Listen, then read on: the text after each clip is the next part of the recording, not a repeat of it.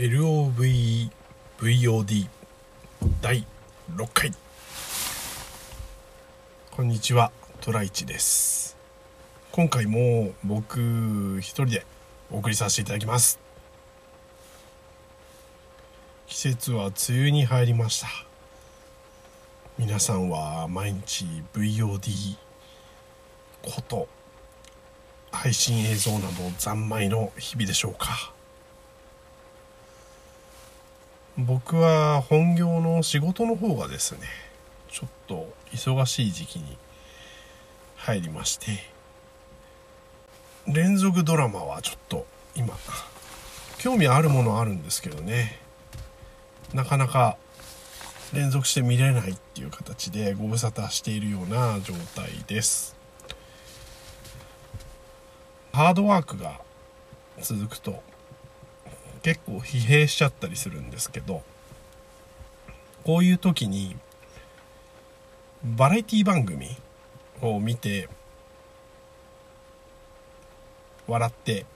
元気を出したりしてます。VOD のいいところはドラマとか映画もそうなんですけど地上波では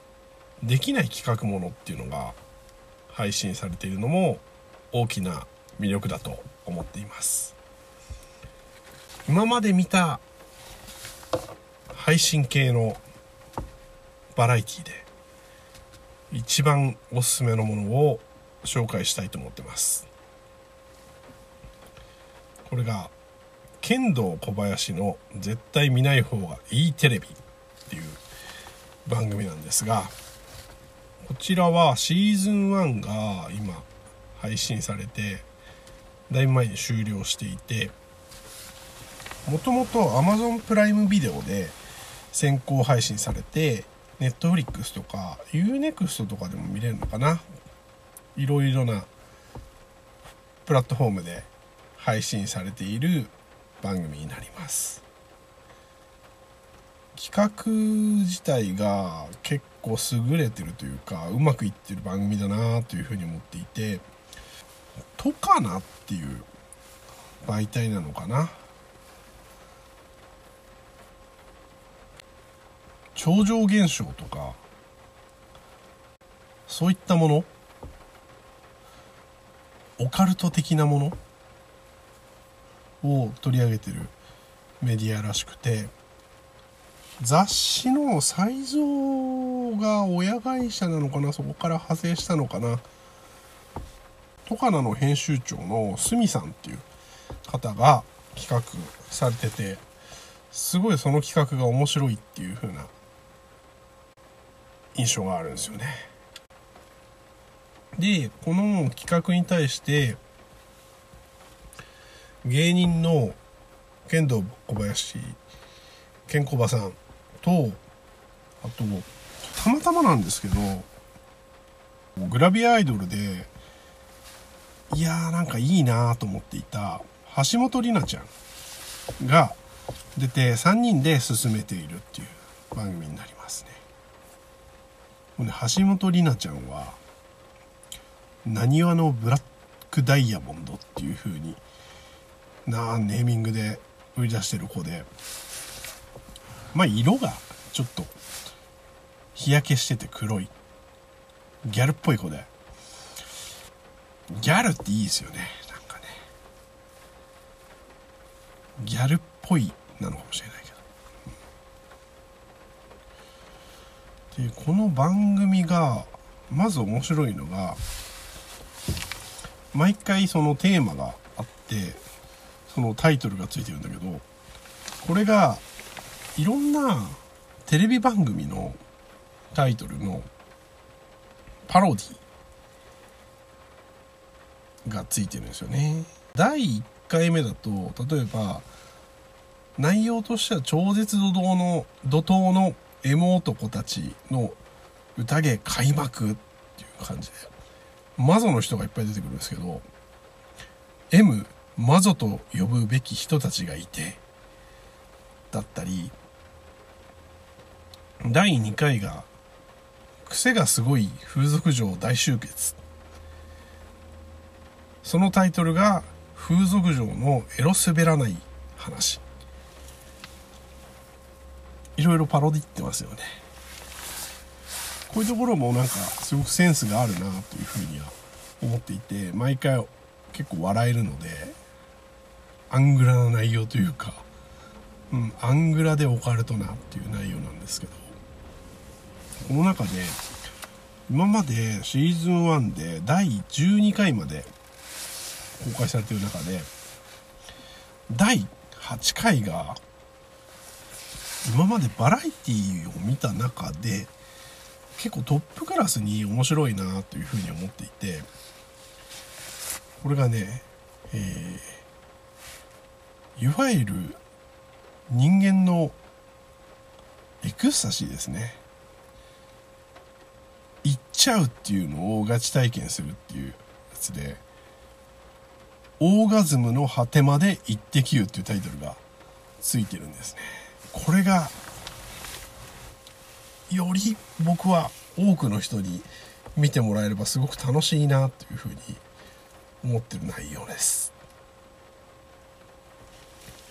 どこがすごいかっていうとこのいくつかのオーガズムの伝道師的な人が3人ぐらい出てくるんですけどその中で金箔師の八神蓮さんっていう方がいて金箔師金箔師のかな？縛っちゃう人ですね。縛ってそれでオーガズムに持ってくことができる人。男性の方なんですけどなんかニューヨークとかヨーロッパとかでも結構評価が高い人らしくて日本の芸術として認められてるらしいです。で金箔ってこう縛ることってもともとは戦争とかあった時に相手を生け取るっていうようなことから派生しているらしくてマーシャルアーツとか格闘技に近い内容らしいんですね。で格闘技で考えた時に筋肉反射っていうのがあるのでそちらを持って、えー、行っちゃうと。行かせちゃうみたいな話なんですよ。ちなみに危険に対して鈍い人ってこういう性的な感度も低いらしく危険に対して鈍いか。結構僕はビビリーなので感度が高い自信がなんとなくあるなと思いました。でこの八神さんの、えー、技っていうのが女性の結構可愛らしいというかなんだろう。番組内では自由が丘カフェスタンドにいそうな人が出てきたみたいな形で紹介されてるんですけどお弟子さんがそのオーガズム体験を実際に見せてくれるってやつで縄はもう使ったら絶対成功するので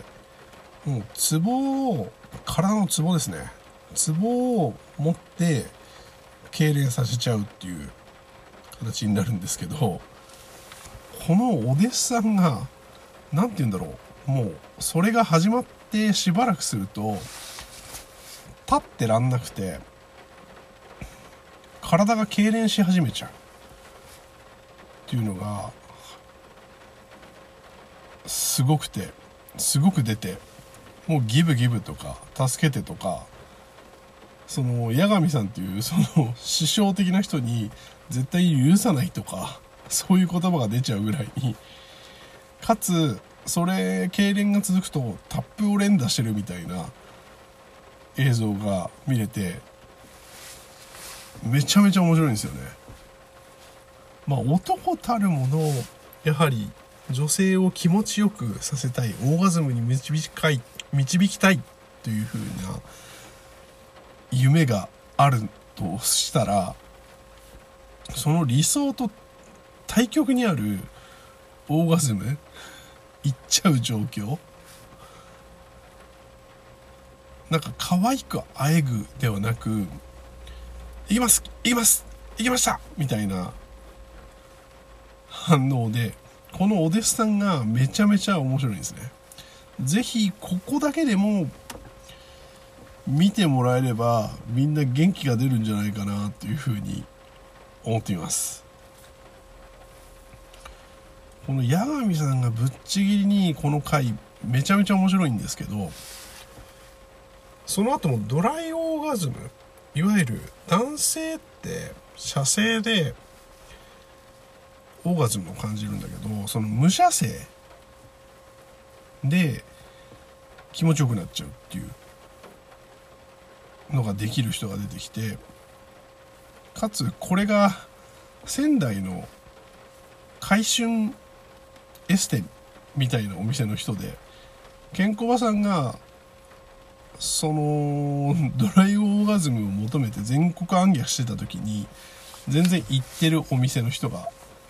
出てくるんですけどその後実際そのどんな技かっていうのををいわゆるだから性的なとこにはさ触らないんだけどっていう実演があってその時出てくるおじさんが すごい叩かれてかつ絶頂した瞬間に手にハスの葉とハスの花を持っていてそれを上げながら最終的にハスの葉っぱを耐えきれなくて床に落としてしまって絶命していくっていう。不思議な映像が見れます。めちゃめちゃ気持ちよさそうです。ドライオーガズムというかなんか